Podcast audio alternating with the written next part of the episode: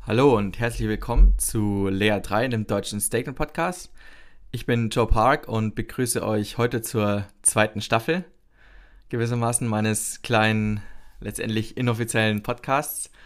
Die meisten werden es schon mitbekommen haben. Ich mache das jetzt ja auch auf Englisch und versuche also noch bisschen mehr Leute zu erreichen bezüglich den Themen, die ich halt natürlich anspreche, also Bitcoin, Lightning, generell auch ein bisschen noch mehr Richtung Off-Chain und natürlich auch StakeNet und StakeNet DEX. Und die letzte Aufnahme ist ja schon ein bisschen her, deswegen würde ich jetzt heute die letzten zwei Wochen circa ähm, grob zusammenfassen von ausgewählten Themen, die mich ähm, beschäftigen, die mich beschäftigt haben und natürlich auch gewissermaßen die ganze Welt. Gab ja jetzt allein gestern Abend schon, heute ist Freitag, an dem ich aufnehme, äh, einige News, die, glaube ich, relativ krass sind. Und ich möchte davor nochmal nur sagen, natürlich ist keine Anlageberatung, nur Financial Advice. Ähm, es gilt wie immer, do your own research. Aber jetzt beginnen wir erstmal mit der News, die vor circa 20 Tagen, nicht ganz 20 Tagen, äh, ziemlich groß waren. El Salvador führt Bitcoin als Legal Tender ein und mit allen Vor- und Nachteilen. Chivo Wallet wurde ja oder wird ja schon kritisiert, dass es ein Zwang ist, was natürlich nicht gut ist. Es soll sich einfach das Beste durchsetzen am Markt, was halt am besten gilt und nicht per Zwang.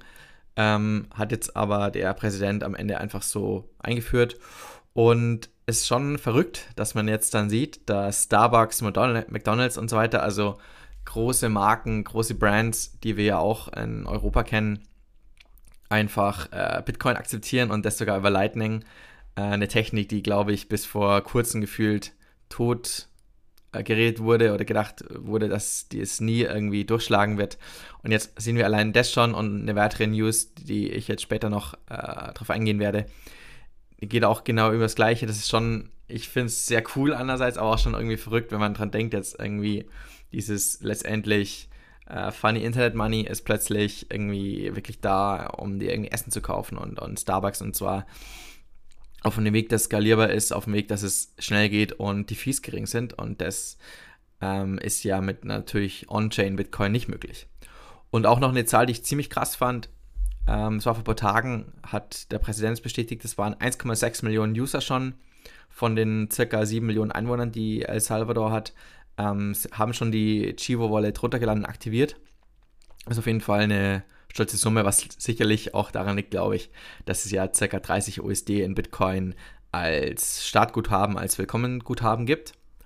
Und ja, ich finde das, ich das insgesamt einfach sehr cool. Ich bin noch äh, schon immer noch ein bisschen skeptisch, wohin das alles führen wird, ob das wirklich so klappt, ob das sich wirklich so gut ausspielt. Bis jetzt ähm, denk, denke ich zumindest, ist es mal gar nicht schlecht, das ist der erste Vorstoß. Vielleicht folgen ja noch andere Länder, ähm, Venezuela oder andere Länder, die Probleme mit Inflation und Remittance Payments haben. Ähm, ich bin gespannt. Dann äh, eine weitere Lightning News, dass Paxful, eine der größten Peer-to-Peer-Exchanges mit, glaube ich, 2 Millionen User, ähm, jetzt auch Lightning hinzugefügt hat, ähm, vor allem für Abhebungen. Äh, Leute, die wirklich nicht viel auf Exchanges haben, äh, liegen wollen, aber trotzdem regelmäßig stacken wollen, ist sicherlich super. Ähm, kann man dann billiger abheben. Auf jeden Fall auch wieder cool, dass Lightning sich immer weiter ausbreitet. Ähm, infolgedessen steigt natürlich jetzt auch die Lightning-Kapazität. Vor zwei Wochen war es noch ca. 2300 Bitcoin. Jetzt sind schon über 2800, also allein in den letzten ca. zwei Wochen sind über 500 Bitcoin hinzugekommen, die in Public Nodes quasi ähm, ja, gelockt sind, also quasi off-chain transferiert worden sind. Äh, mega cool. Jetzt wird es natürlich, ähm, gehe ich jetzt dann gleich noch drauf ein, äh, wird es noch viel mehr werden, schätze ich. Also das, das wächst weiterhin, das ist sehr cool. Dann ähm, gehe ich mal kurz weg von Bitcoin und Lightning, nämlich zu Connext. Und ähm, da haben wir das ähm, auch vor circa zwei Wochen ähm, angekündigt, dass nach, wie, nachdem wir ein paar Gespräche hatten mit Connext, Connext-Leuten, Connext-Devs, dass wir Arbitrum hinzufügen werden. Das ist ja eine der größten Roll-Up-Solution von Ethereum, also neben ähm, Optimism Optimistic Rollups. ähm, ist Arbitrum gerade so das brand new Ding. Es ist auch gerade relativ erst frisch an den Start gegangen. Hat dann auch, muss man dazu sagen, erstmal ähm, am gleichen Tag, wo Solana gecrashed ist, ähm, auch eine Downtime von einigen Minuten. Und wir werden es aber auf jeden Fall dann nutzen können, dass die, dass der Weg, von, um von On-Chain zu Off-Chain äh, zu, zu kommen, also quasi von Ethereum Layer 1 zu Connext, kann man dann über Rollups machen, wenn es implementiert ist von, von Connext. Äh, und dadurch ist es circa zehnmal billiger, was natürlich ziemlich cool ist, weil die Ethereum-Fees waren ähm, die letzten Wochen ab und zu, wo NFTs gerade wieder durch die Decke gegangen sind, bei 200, 300 Dollar für eine Transaktion, was natürlich äh, langfristig ähm, äh, einfach unglaublich schlimm ist, weil man so nicht wirklich äh, handeln kann und nicht schnell handeln kann. Das macht es dann dadurch einiges billiger und das finde ich äh, ziemlich, ziemlich cool. Ähm, genau, ich habe es gerade schon angesprochen, Solana ist auch gecrashed. Und da fand ich jetzt ganz interessant, ich will nicht zu sehr drauf eingehen, aber ähm, die haben ja auch eine relativ große Decks drauflaufen, auf Solana basierend, die Serum Decks, Serum Decks. Und die war dann auch dementsprechend nicht nutzbar, weil man ja keine Transaktionen über die Chain machen kann. Und das zeigt, glaube ich, schon, dass halt so On-Chain auf einer letztendlich Sidechain schon auch äh, gewisse Risiken birgen, äh, birgen, bergen kann. Entschuldigung einen Versprecher. Und äh, wenn du halt mal dann 17 Stunden oder so deine Funds nicht äh, rausbekommst oder nicht traden kannst und du hast eventuell verschiedene Optionen laufen oder so, die dann alle eventuell sich gegen dich wenden. Und das ähm, zeigt, glaube ich, schon ein bisschen die Risiken ähm, von, von On-Chain-Dexes im Vergleich halt zu, zu Off-Chain-Dexes, wo man keine neue Blockchain einführt, sondern einfach ein ähm, Netzwerk zwischen Nodes wo es ja keine Blocktimes gibt, wo, wo es keine ähm, Downtimes durch, durch irgendwelche Crashes oder Validators gibt, weil eigentlich nur deine eigene Node mit der anderen Node kommuniziert. Das finde ich schon irgendwie auch eine Werbung wieder gewesen. Ähm, dann gehe ich jetzt auf die große News ein, die gestern äh, quasi publik geworden ist. Zumindest für iOS-Nutzer ähm, kann man jetzt auf Twitter Lightning Payments versenden. Ähm, das geht sogar, du kannst versenden ohne KYC, aber der Empfänger muss natürlich bei Strike, läuft es nämlich, muss der KYC haben. Ich habe selber leider noch nicht ausprobiert, ähm, war jetzt gerade noch mit äh, verschiedenen Soundeinstellungen beschäftigt, aber ähm, mega bullish, Twitter, einer der größten Social Media Kanäle auch mit äh, zig Millionen, 100 Millionen Nutzer ähm, mit einem CEO, der Bitcoin Maximalist ist und ultra bullish auf Lightning, finde ich sehr cool, dass jetzt da eine Technik, die, wie gesagt, wo wir vor zwei Jahren da angefangen, drei Jahren angefangen haben zu arbeiten, als eigentlich schon ja, tot beschrieben worden ist, jetzt äh, plötzlich in El Salvador McDonalds ist, auf Twitter, um, um Tipps zu zahlen, finde ich mega cool. Äh, ich finde es mega bullish. Ähm, eigentlich äh, echt schon krasse News. Dann noch eine kleine News, vergleichsweise kleine News. René Picard, also vielleicht kennt ihr ihn, einer der deutschen, ähm, beziehungsweise niederländischen, je nachdem, was sich gerade aufhält, oder norwegisch. Hm. Weiß gerade selber nicht ganz. Äh, auf jeden Fall tendenziell dann noch mehr im Norden. Äh, einer der Devs, die jetzt die letzten drei Jahre auch hat, ähm, an einem, an der Optimierung von den Routing-Systemen bei Lightning gearbeitet hat, hat jetzt von BitMEX einen Grant bekommen, was ich ziemlich cool finde, dass halt große Exchanges, die natürlich mit Bitcoin oder an Bitcoin auch sehr, sehr, sehr viel Geld verdienen, es auch gewissermaßen das Ökosystem wieder zurückgeben und halt sagen, Leute, ihr habt irgendwie for free in eurer eigenen Zeit und mit eurem eigenen Geld äh, gearbeitet. Wir wollen diese Arbeit anerkennen und unterstützen. Finde ich mega cool, es zu sehen, vor allem er hat mit den Pickup Payments oder Drop the Base Fee, vielleicht habt ihr es ein bisschen mitbekommen, äh, auf jeden Fall ein großes Ding angestoßen. Mal schauen, ob sich durchsetzt oder was sich davon durchsetzt. Aber auf jeden Fall krasse Arbeit und mich freut es immer, wenn das dann auch irgendwie so öffentlich honoriert wird. Genau. Und jetzt muss ich kurz umschalten, weil ich möchte jetzt ein bisschen auf die Proposals eingehen die eingereicht worden sind. Das ist ja letztendlich entstanden, nachdem äh, klar wurde, dass das aktuelle System nicht so ganz optimal ist. Und ähm, da möchte ich auf das erste System, äh, das erste Proposal eingehen. Äh, das kam von Draper am 17. September. Und da geht es, dass man ein Proof of Concept von ähm, Smart Contracts haben will, vor allem bezüglich halt der Governance. Ähm, was wichtig ist, um unsere eigene StakeNet DAO, also äh, dezentrale äh, Organisation, um die halt so on-chain gut managen zu können. Aktuell haben wir das Masternode Voting einmal im Monat was in sich schon, finde ich, ganz cool und ganz gut ist, dass man ähm, so ein bisschen die Community mit einbindet und halt ähm, den Treasury dann beschließt. Aber bis jetzt gab es immer ja sehr wenig Infos, wie die Funds allokiert werden, ähm, wer daran genau beteiligt ist, was die Ziele sind, was die Deadlines sind. Und das hat man jetzt oder versucht man damit zu verbessern indem man halt eben das öffentlich postet. Und das erste ist auch, kam glaube ich äh, nicht ganz so gut an, aber war ich auch ein bisschen überrascht, weil ich nicht davor gebrieft worden bin, dass es jetzt kommt. Ähm, von, der, von der Kommunikation her zumindest. Aber an sich ist es halt schon wichtig, dass wir eben äh, die Smart Contracts generell haben und halt natürlich auch eine Governance dann auch auf der Hydra Chain, die ja kommen wird, ähm, haben, um so halt eben die ganzen einzelnen Schnittstellen nämlich Team, Developer, Devs, Developer. Äh, ich spreche es immer falsch aus. ähm, und die Community und auch die Foundation halt unter einen Hut zu bekommen, dass alle miteinander interagieren können, aber es halt klar ist, ähm, wer was macht und so die Community auch ein bisschen mehr entscheiden kann. Ähm, das war jetzt das Erste. Genau, dann habe ich dann ähm, am 21.09., also vier Tage später, das äh, Dex-Proposal gepostet, was ich eigentlich schon ziemlich cool finde, muss ich sagen. ähm, da geht es vor allem um die Ethereum und Bitcoin Swaps. Swaps. Und ähm, die sind ja unglaublich wichtig. Also wir haben jetzt die, das letzte Dreivierteljahr circa an der Connex-Integrierung gearbeitet. Am Anfang haben wir noch ganz blutig angefangen mit ähm, Docker, was ja nochmal ein externer ähm, Container ist, was sehr, sehr, ich fand es sehr, sehr schwierig, muss ich sagen, zu installieren.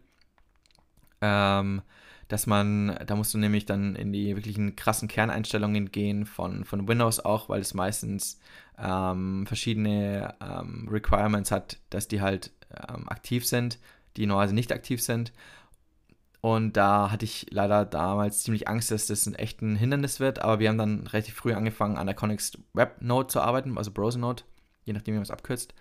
Ähm, und haben es sogar geschafft und da waren wir, glaube ich, sehr stolz drauf. Das war dann im März oder April, glaube ich, was dann halt nicht nur ähm, Docker weglässt, sondern eben auch die Webdecks ermöglichen wird. Ähm, das war auf jeden Fall ein Riesenfortschritt. Und jetzt arbeiten wir seit eigentlich auch schon ein paar Wochen oder Monaten daran, äh, Ethereum, USDC und USDT zu integrieren und auch Wrapped Ethereum theoretisch noch und ähm, das halt alles ähm, natürlich stabil und robust zu machen und jetzt dann auch noch das Traden zu ermöglichen. Also dazu brauchst du natürlich äh, die Channel Creation. Da muss noch ein bisschen der Payment Flow verändert werden, weil aktuell äh, zahlt noch der Hub die Fees und eigentlich muss natürlich der User, wenn der User einen Channel aufmacht, muss der User die Fees bezahlen und das muss jetzt gerade noch angepasst werden. Das gleiche gilt auch vom, beim Channel Rental, dass halt da nicht der Hub die ganzen äh, Gebühren zahlt, sondern eben der einzelne User. Da haben wir letzte Woche ähm, schon angefangen zu arbeiten. Ähm, genau, sollte da im nächsten Bild eigentlich dann auch schon drin sein, wenn es optimal läuft. Und natürlich dann am Ende, wenn wir Channel Rentals und Channel Creation haben, natürlich auch die Swaps, die Swaps, dass die stabil laufen ähm, zwischen Ethereum und Bitcoin. Das wäre natürlich mega nice, äh, dezentral, dezentrale Exchange zu haben, dezentrale Börse, die letztendlich die zwei großen dominanten Systeme, die decken ja wirklich über 60, 70 Prozent mit den Tokens, äh, sind wir dabei 80, 90 Prozent von ähm, ganzen Market Cap ab. Ähm, die dann halt zu haben. Also die Ethereum ERC20 Tokens wären, sobald Ethereum ähm, das wirklich stabil ist, das debuggt ist und man jetzt noch äh, zum Beispiel einmal USDC wirklich auch debuggt hat, ähm, könnte man relativ das gut Copy-Paste machen. Da kommt es nur noch auf die Liquidität an. Ich finde es auf jeden Fall super. Wir haben jetzt auch relativ, ich will nicht sagen strenge Deadline, aber ich wollte jetzt nicht zu ähm, hinten rauszögern, habe davor ja eben auch noch mit dem Lead Dev gesprochen, der meinte, wir versuchen das jetzt 31. Oktober Ähm, bis dahin wollen wir das fertig haben, dass es bei Close Beta dann ist und dann auch ähm, auf YouTube oder ich weiß nicht, an anderen Streaming-Plattformen ähm, dann Livestream davon machen, wo wir das mal kurz mal zeigen, dass es wirklich existiert, dass es echt ist. Und genau, werden auf jeden Fall ein paar busy Wochen für mich auch, viel, viel testen, viel Feedback geben, viel äh, Logs einsammeln. Aber ähm, ich hoffe, das ist auf jeden Fall wert. Und dann kommen wir auch noch, das kam gestern raus, da geht es um die Webdecks. Ist von Jabber wieder gepostet worden.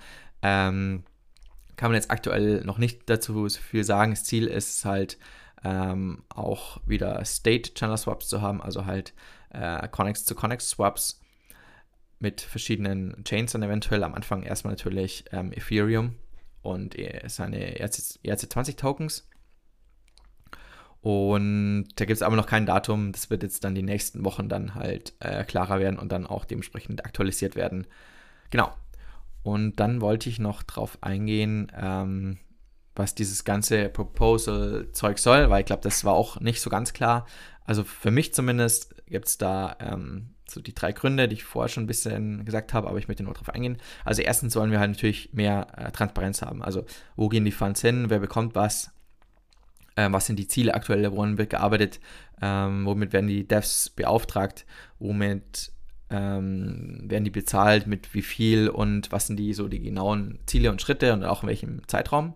Also das ist natürlich das zweite und das dritte auch, nämlich, dass wir ähm, zeigen wollen, woran wir arbeiten, was der aktuelle Stand ist und dann auch noch ähm, so ein bisschen öffentliche Zeitvorgaben zu geben, um so ein bisschen auch die Erwartungen zu quasi ähm, realistisch zu halten. Also quasi, ähm, ja, Expectation Management heißt ja immer, also quasi, was kann man erwarten, was kann man nicht erwarten, um halt ein bisschen so klarer zu machen, dass wir jetzt da nicht irgendwie ähm, innerhalb von einer Woche dies und das irgendwie erreichen wollen, was auch immer, sondern halt klar sagen, wir wollen jetzt zum Beispiel bis 31. Oktober ähm, Ethereum, Bitcoin Swaps äh, stabil haben. Wir wollen dementsprechend auch das äh, notwendige äh, Technologie wie äh, Channel Creation und Channel Rental auch stabil haben und implementiert in Close Beta mit einer gewissen Zielrate auch. Und wenn äh, das dann halt soweit ist, das dann auch noch zeigen.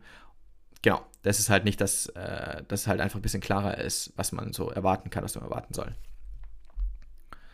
Dann möchte ich jetzt noch auf ein, weil es halt eben auch wieder ein Thema war, die, die vor einer Woche zumindest noch sehr stark, vor zwei Wochen sehr stark, äh, auf ein Feature eingehen, letztendlich von unserer Decks, nämlich, dass wir ja Off-Chain sind. Und ähm, das bedeutet nicht, dass wir Rollups benutzen, das bedeutet nicht, dass wir irgendwelche äh, On-Chain-Sachen, dass wir Rap-Tokens oder so weiter haben. Nein, wir sind halt Off-Chain. Und das ist natürlich mega schwierig zu erreichen, deswegen gibt es auch nicht. Ähm, aber prinzipiell hat es den riesen Vorteil, dass du keine Blockchain-Fees mehr hast, sobald du einmal, einmal Off-Chain bist. Und auch Off-Chain wollen wir eben mit Arbitrum äh, einiges äh, billiger sein. Aber sobald du mal Off-Chain bist, ähm, und dann kannst du auch theoretisch unlimited da bleiben und es wird vermutlich über kurz oder lang, man sehe es an Paxful, man sehe es an Twitter, man sehe es an El Salvador, wird es äh, vermutlich fast alles auch Off-Chain sein, dass du auch nicht mehr groß zurück musst.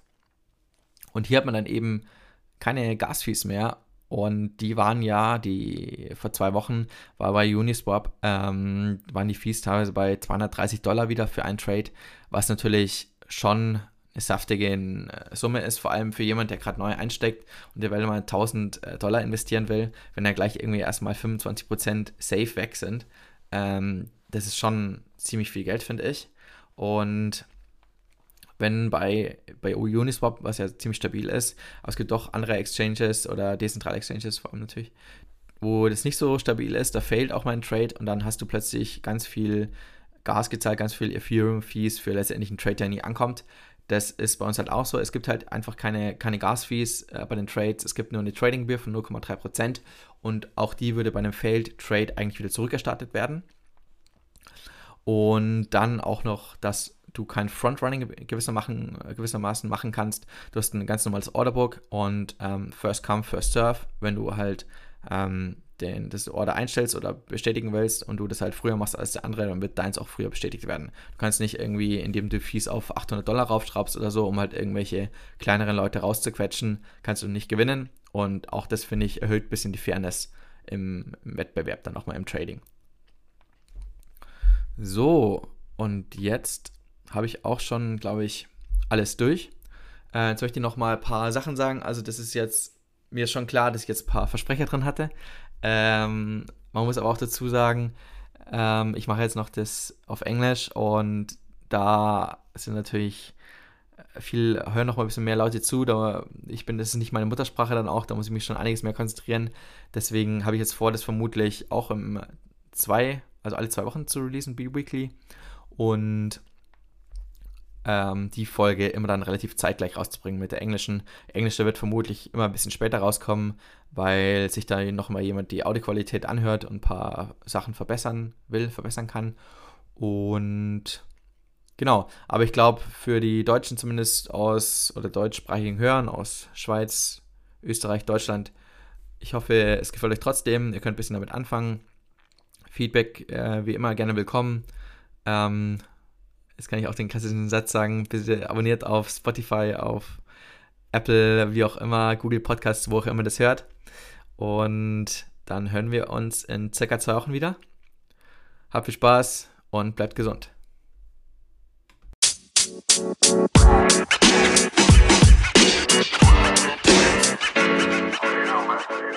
you know, man.